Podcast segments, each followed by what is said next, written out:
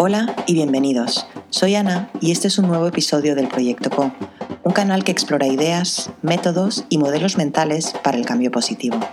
Conversamos con emprendedores sociales y especialistas de impacto para aprender, inspirarnos y co-construir una realidad más justa y sostenible. Hoy tengo el placer de conversar con Estela Quesada, fundadora de Plenicidad y de The Mindful Response quien después de trabajar 14 años en IBM en el área de recursos humanos, proyectos y soluciones digitales, así como en el área de responsabilidad social corporativa, decidió lanzarse a la piscina para acompañar a los líderes y equipos de empresas a tomar conciencia y convertirse en líderes responsables. Estela, bienvenida a Proyecto Co. Es un placer tenerte aquí con nosotros. Bueno, el placer es mío. ¿Qué te voy a decir yo? Gracias por, por hacer este hueco en, en, tu agenda y por tenerme aquí. Por supuesto, con muchísimas ganas de escuchar todo lo que nos vas a contar sobre tu experiencia trabajando con, durante tantos años en grandes corporativos y sobre mm, eh, lo que aprendiste en el proceso, ¿no?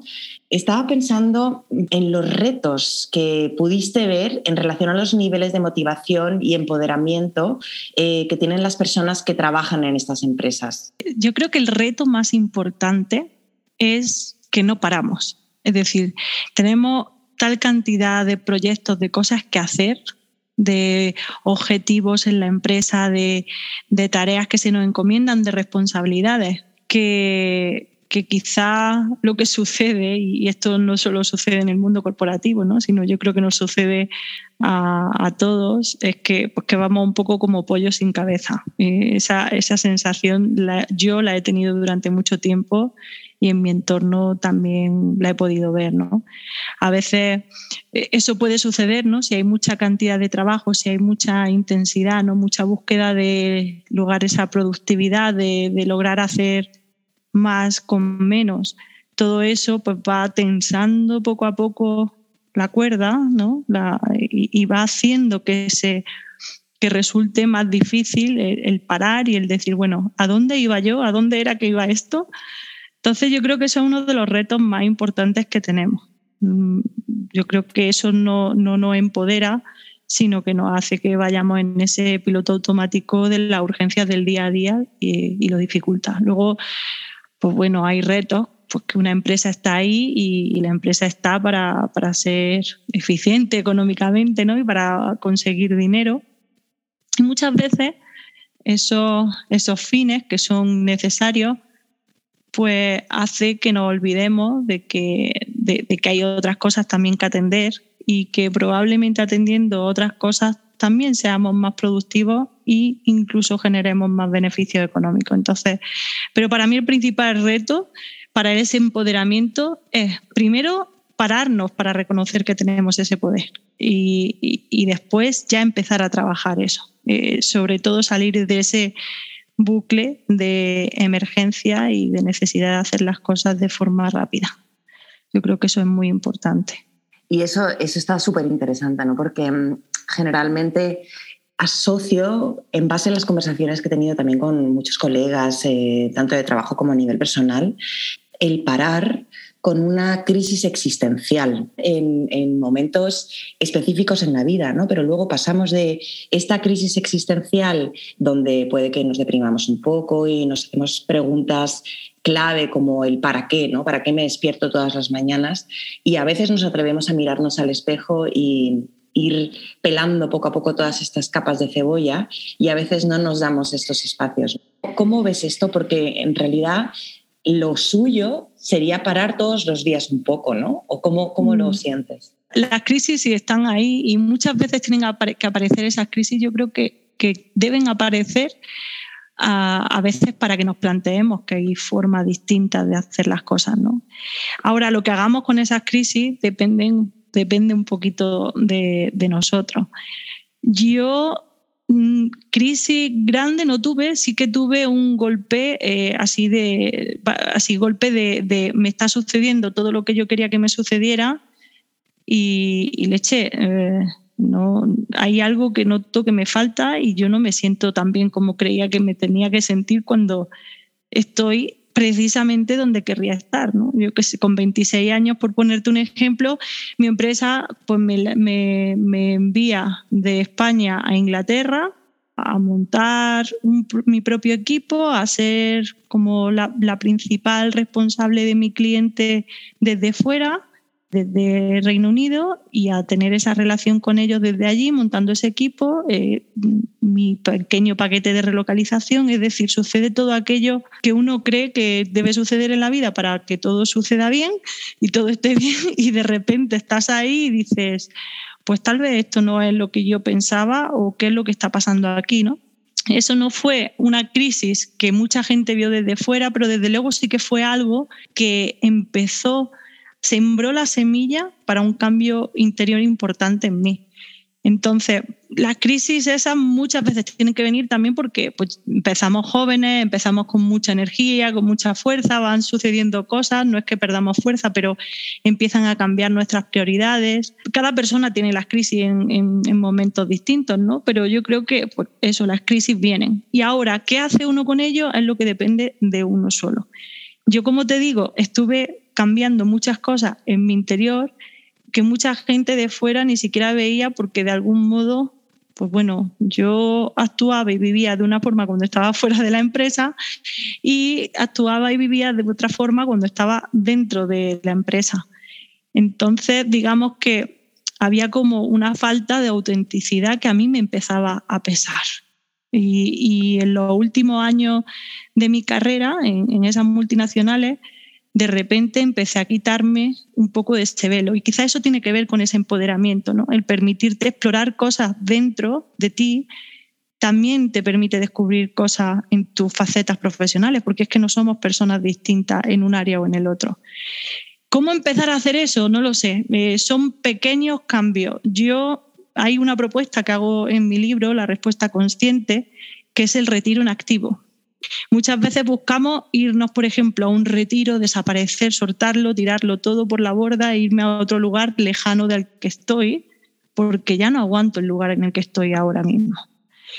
Probablemente hagamos eso y luego volvamos y todo esté igual. O incluso nos vayamos bien lejos y así estemos lejos, sigamos sin estar cómodos, sin estar tranquilos, sin encontrar esa paz que necesitamos para vivir de una forma tranquila, para sentir bienestar, para sentir que nos sentimos alegres, ¿no? Para, para estar bien.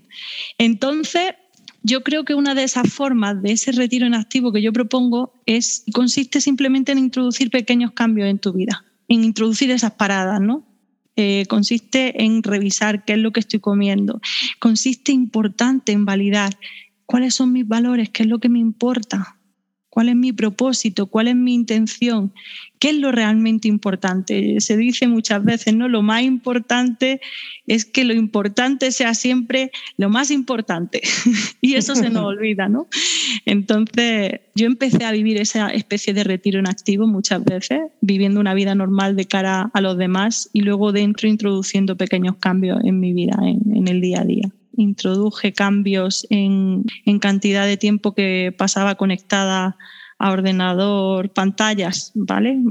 Pantalla, ya sea pantalla de televisión, ya sea pantalla de móvil, ya sea pantalla de...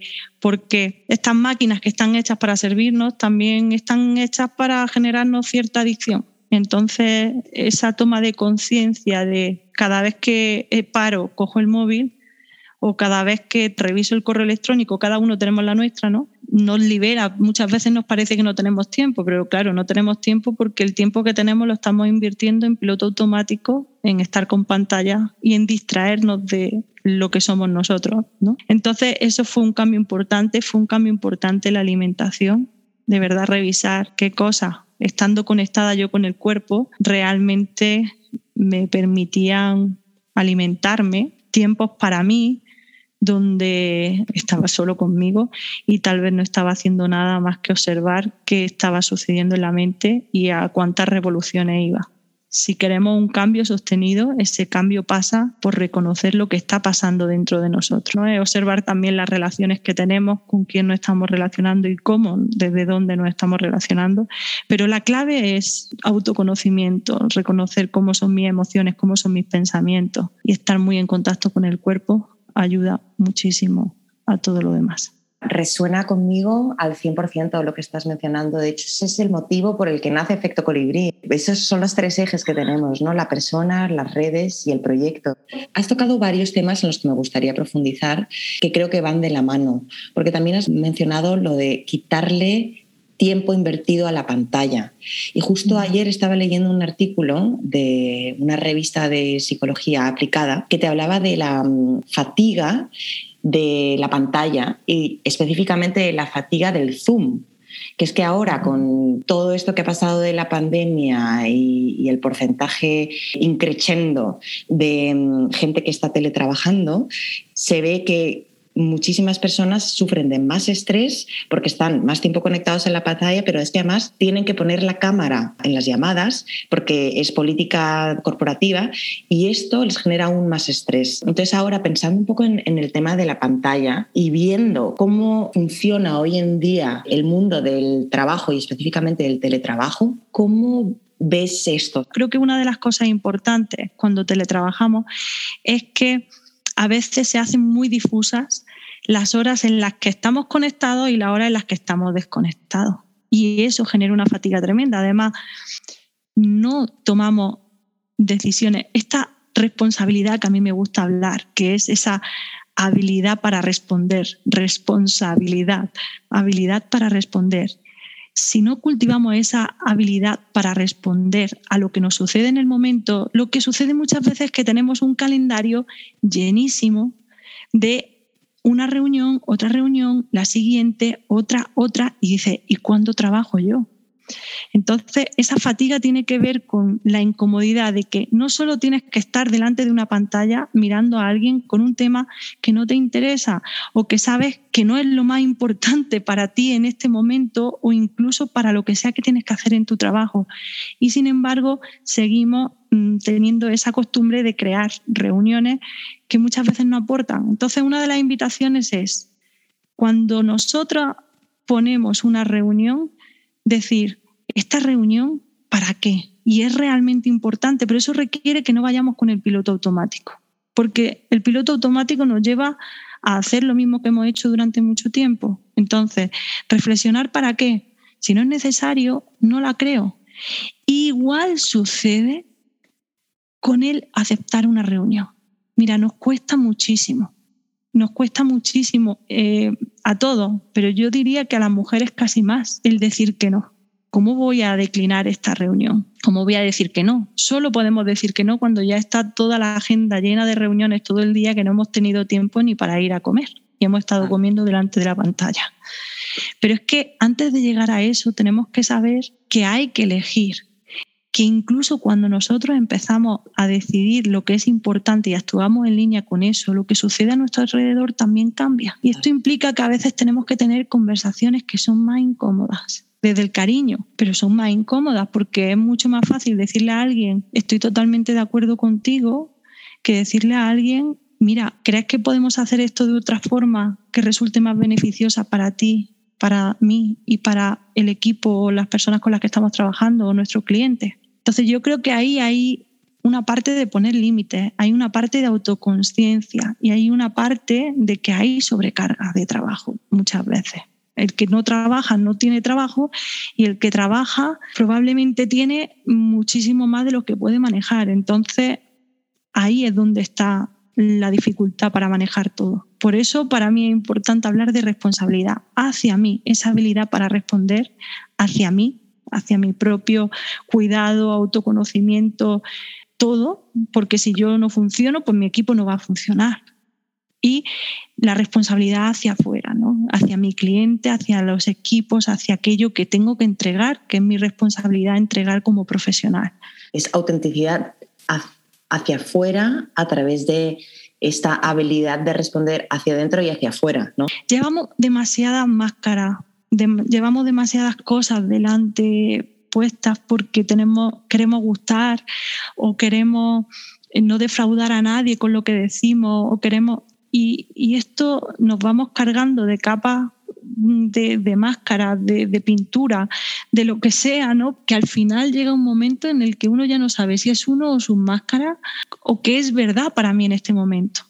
Yo creo que es súper importante esa capacidad y esto sucede rápido. Mira, esto puede ser, esto que suena como muy largo, de, ¿es verdad esto para mí antes de decirlo? Al principio es como conducir, nos puede costar un poco más, pero después esto se integra y empiezo a, a permitirme ser auténtico. Y ser auténtico significa ser vulnerable a veces, reconocer que yo no lo sé todo, significa ser humilde, significa acercarse al otro con valentía también para poder permitir decir lo que esta parte de mí sabe que es verdad.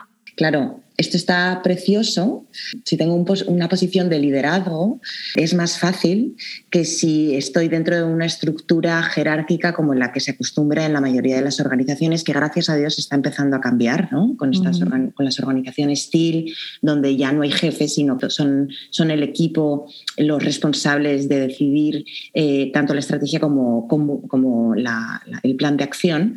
Pero bueno, no son la mayoría. ¿no? Entonces, dentro de esta estructura tradicional, tradicional, mm, que es la, el 99% de las empresas y ONGs que funcionan, asociaciones, etcétera, ¿cómo podemos movilizarnos hacia esa autenticidad transversal dentro de la organización? Mira, yo no, yo no tengo la respuesta de, de, todo el mundo. Y por eso me gusta hablar de la respuesta consciente para que cada uno reconozca cuál es la suya en cada momento. Pero sí que te puedo decir cómo lo he experimentado yo. Mira, el primer programa de mindfulness que yo hice era mindfulness para liderazgo en mandos intermedios. ¿Sabe por qué era así? Porque yo eh, me sentía súper agobiada con las presiones de lo que mi equipo necesitaba, porque yo había hecho lo que hacía mi equipo y sabía la cantidad de trabajo que tenía y, y todo lo que tenía y yo no le podía pedir más. Eso era lo que yo sentía. Y a la misma vez estaba con equipos directivos por arriba que me pedían cosas. Entonces yo me sentía como ese colchón que está en medio amortiguando y que está a punto de explotar. Esto es así. También me, he podido sentir así cuando, eh, cuando no he tenido un jefe. La cuestión es que todos tenemos jefe. Incluso tenemos que llegar en empresas multinacionales, tenemos que llegar al, CEO último para que no tenga jefe. Y ese al final tiene a su accionista y tiene la expresión de, de lo que sea de fuera. ¿no? Entonces, de algún modo todo el mundo tiene a alguien que le manda. Ahora la cuestión es, esté en el nivel en el que esté. ¿no? es verdad que tienes más capacidad de poder y de influencia si estás en un lugar o si estás en, eh, si estás en otro. Si tienes una posición jerárquica de más poder, pues probablemente puedas hacer más. Pero eso no hay para mí, ¿eh? desde mi punto de vista, y esto no está escrito en piedra y probablemente no sé si no sé si suceda algo en mi vida que empiece a pensar de otra forma, pero de momento lo que te puedo decir aquí ahora, que es verdad para mí, es que todos tenemos la capacidad de liderar desde donde estemos. ¿Esto qué significa? Yo estoy, imagínate que estoy en el rango más bajo eh, de la compañía, que estoy, que acabo de llegar, que soy la becaria, ¿no? Y, a mí se me manda algo o se me pide algo y de repente pues tengo que atender todo lo que se me dice y, tengo que hacer todo como se me dice, ¿no? Yo lo, lo único que invito es a reconocer si es eso verdad o no. Muchas veces tenemos muchas más posibilidades de decir que no de lo que creemos. Es que es así. O no ya de decir que no, pero de reconocer y decir sí. Y si además fuese esto la semana que viene, cuando ya ha sucedido esto, esto y esto que me tiene ahora mismo ocupado, porque es probable que el que esté por encima tuyo en la jerarquía o incluso tu compañero no sepa lo que tú tienes entre manos. Tú no tienes que firmar un cheque en blanco cada vez que, que tienes que hacer algo cada vez que yo me he permitido decir que no a algo o decir que sí, pero siguiendo también ciertas condiciones, me he sentido mucho más libre. Y lo que me he dado cuenta es que eso ha permitido que el otro sepa algo que en ese momento no sabía. La cuestión es que debemos ser conscientes desde dónde estamos hablando en cada momento. Desde el ego de, sí, hombre, este se cree que yo le voy a hacer esto para mañana teniendo lo que tengo, o desde el, a ver, probablemente esta persona no recuerde ni siquiera, porque es que es la otra cosa que sucede. Hay muchos incidentes que tienen que ver con la comunicación. hay personas que probablemente es que no recuerdan que ayer mismo te pidieron que hiciera esto otro, o que le ha llegado esto otro y era más urgente. Y entonces al soldado de pie de calle le toca recordarle al de antes el decirle, pues no puedo, o el mandarle un correo o el mandarle un mensaje diciendo, oye, priorizo entre esto y esto, tú me dices, las dos cosas no las puedo hacer. Se trata de dar pequeños pasos y cada uno de nosotros podemos saber cuáles son esos pequeños casos o pasos en esas circunstancias que estamos viviendo. Nadie me puede, yo no te puedo decir a ti lo que tú tienes que hacer. Lo que sí que te puedo decir es que tienes mucha más libertad y puedes hacer mucho más de lo que crees que puedes. Que muchas veces probablemente no somos auténticos porque tenemos miedo.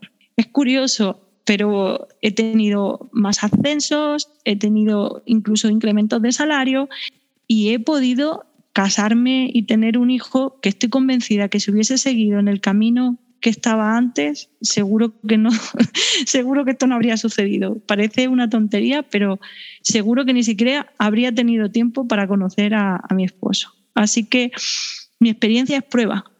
¿Cómo ves la diferencia entre una empresa auténtica, donde las personas se permiten ser auténticas, y una empresa que no. O a lo mejor podemos poner el ejemplo de una empresa que haya transitado de ser no auténtica a ser más auténtica. Yo creo que las empresas son sus personas y, lo único que podemos hacer es permitir que las personas sean. Pero lo que nos sucede muchas veces es que contratamos a alguien eh, diciendo confío en ti, yo creo que lo puedes hacer súper bien y después empezamos a, a tener un comportamiento que lo que muestra es lo contrario, que tal vez no, no estamos confiando tanto en la otra persona porque estamos haciendo ese micromanagement o porque estamos súper encima o por, yo qué sé, por lo que sea, ¿no? Porque hacemos preguntas de, oye, a tal hora, ¿dónde estaba? ¿No? A lo mejor tener esa flexibilidad horaria y decir que hay cierta flexibilidad horaria y pregunto que dónde estaba a tal hora, pues igual no muestra que haya mucha confianza en el otro. La empresa somos nosotros, somos las personas que las componemos. Se dice un montón de veces el ADN de la empresa, pero que venga alguien y me lo enseñe dónde está ese ADN. Sí, es verdad, hay valores que, pueden estar encarnados eh, más o menos en la empresa o que se consideran más o menos importantes, pero yo creo que la empresa la vamos creando nosotros con las decisiones que vamos tomando desde allá, desde donde estemos. Y sobre todo si somos emprendedores, si la empresa es más pequeña, yo creo que hay mucha más oportunidad de, ser auténtico. Cuando nos vamos a empresas multinacionales, eso se hace más, más reto, ¿no? Esa autenticidad de la gran empresa con su accionista es un poco más, más difícil de ver. Yo creo que forma parte de los equipos de trabajo y de cómo colaboran las personas entre distintos departamentos, distintas funciones, en definitiva forma parte de una forma de trabajar que viene de una forma de ser. Entonces yo creo que las empresas lo que pueden hacer para generar dinámicas que son más positivas entre sus trabajadores, que son más enriquecedoras y que incluso van a generar mayor productividad, que es lo que debemos ser conscientes, que hay una mayor productividad, pero que no solo eso, que eso no es lo único y no es lo más importante, sino que también estamos ahorrándonos, no sé, por la productividad y por la parte económica, debemos ser conscientes de que se gasta una cantidad de dinero en bajas médicas tremenda, que hay una cantidad de personas que están presentes en el ordenador sin poder hacer nada, que, es grandísima. Son personas que ya están quemadas, que están agotadas, que han dado más de sí de lo que podían dar.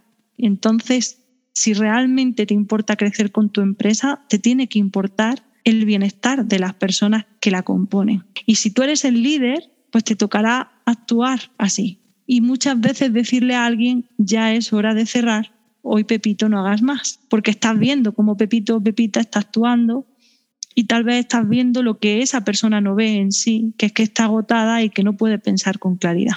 Entonces, ese cambio yo creo que es, forma parte de que los líderes, los directivos, esas personas con mayor poder realmente hayan tocado esos terrenos y hayan parado y se hayan dado cuenta de que hay cosas que no funcionan por más que nos pongamos a empujar. Eso quiere decir que el liderazgo muchas veces tiene mucho que ver con, por ejemplo, la maternidad o la paternidad.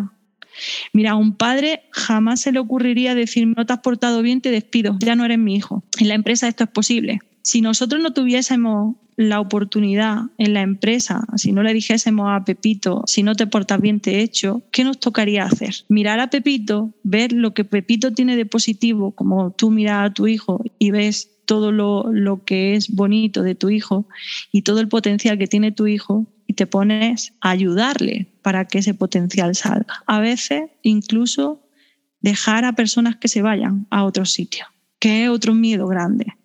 ¿No? ¿Qué pasa si yo le doy libertad a esta persona y esta persona se da cuenta de que no es este su lugar? Pues que puede que venga la persona cuyo lugar sea este. O sea que es, es, una, es un tema de escuchar, observar, empatizar, dejar que marchen, ¿no? O sea, ayudar a dar los primeros pasos, pero ya luego eh, cada uno construye su camino, ¿no? Mira, hay tres pasos que a mí me parecen claves para resumir esto. Que, en primer lugar, tener muy clara cuál es la intención, la intención, el propósito por el que yo hago algo. El segundo paso es la atención. Si yo me permito estar aquí presente, atenta, con esa actitud de no juzgar lo que sucede y aceptar lo que sucede tal cual es, ya estoy en ese segundo paso. Y el tercer paso es el de soltar y dejar ir. Muchas veces nos queremos agarrar a aquello que nos da seguridad. La mente va a juzgar lo que es bueno y malo. Y si es bueno, lo quiero. Y si es malo, lo quiero bien lejos. Entonces nos toca ese tercer paso de distensión, de dejar ir, de soltar un resultado. Mil gracias, Estela, por tu tiempo y por todas tus valiosas aportaciones. Muchas gracias por tu confianza. Adiós. Gracias por escuchar este episodio. Esperamos que lo hayas disfrutado tanto como nosotras y nosotros. Puedes encontrar todas las referencias del episodio en nuestra página web www.efectocolibri.com slash proyectoco. Si te ha gustado, califícanos con 5 estrellas, déjanos un comentario o compártelo con tu red. Esto nos ayudará a llegar a más personas y hacer que la innovación social sea la norma. Así que de antemano, gracias. Si tienes preguntas, feedback o nos quieres presentar a una invitada o un invitado para el podcast, nos puedes escribir directamente a ana.efectocolibri.com. Hasta la próxima.